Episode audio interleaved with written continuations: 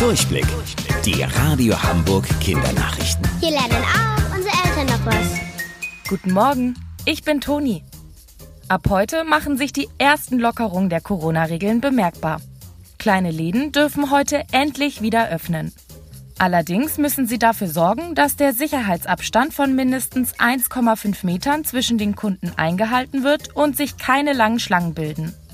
Damit das nicht passiert, gibt es zum Beispiel Markierungen auf dem Boden. Kleine Geschäfte in den Einkaufszentren, wie zum Beispiel in der Europapassage, dürfen auch wieder öffnen. Allerdings haben sie andere Öffnungszeiten als sonst. Viele machen früher auf und dann auch wieder früher zu. So soll sichergestellt werden, dass nicht alle Besucher gleichzeitig auf einem Haufen sind. Friseure bleiben aber immer noch bis Anfang Mai zu. Restaurants dürfen Essen zum Mitnehmen verkaufen. Gestern Abend war am Hamburger Himmel neben Sternen auch eine seltsame Kette aus Lichtern zu sehen. Was hat es damit auf sich? Keine Angst, UFOs waren das nicht. Bei der Lichterkette handelt es sich um Satelliten. Die wurden von Tesla-Gründer Elon Musk ins All geschossen.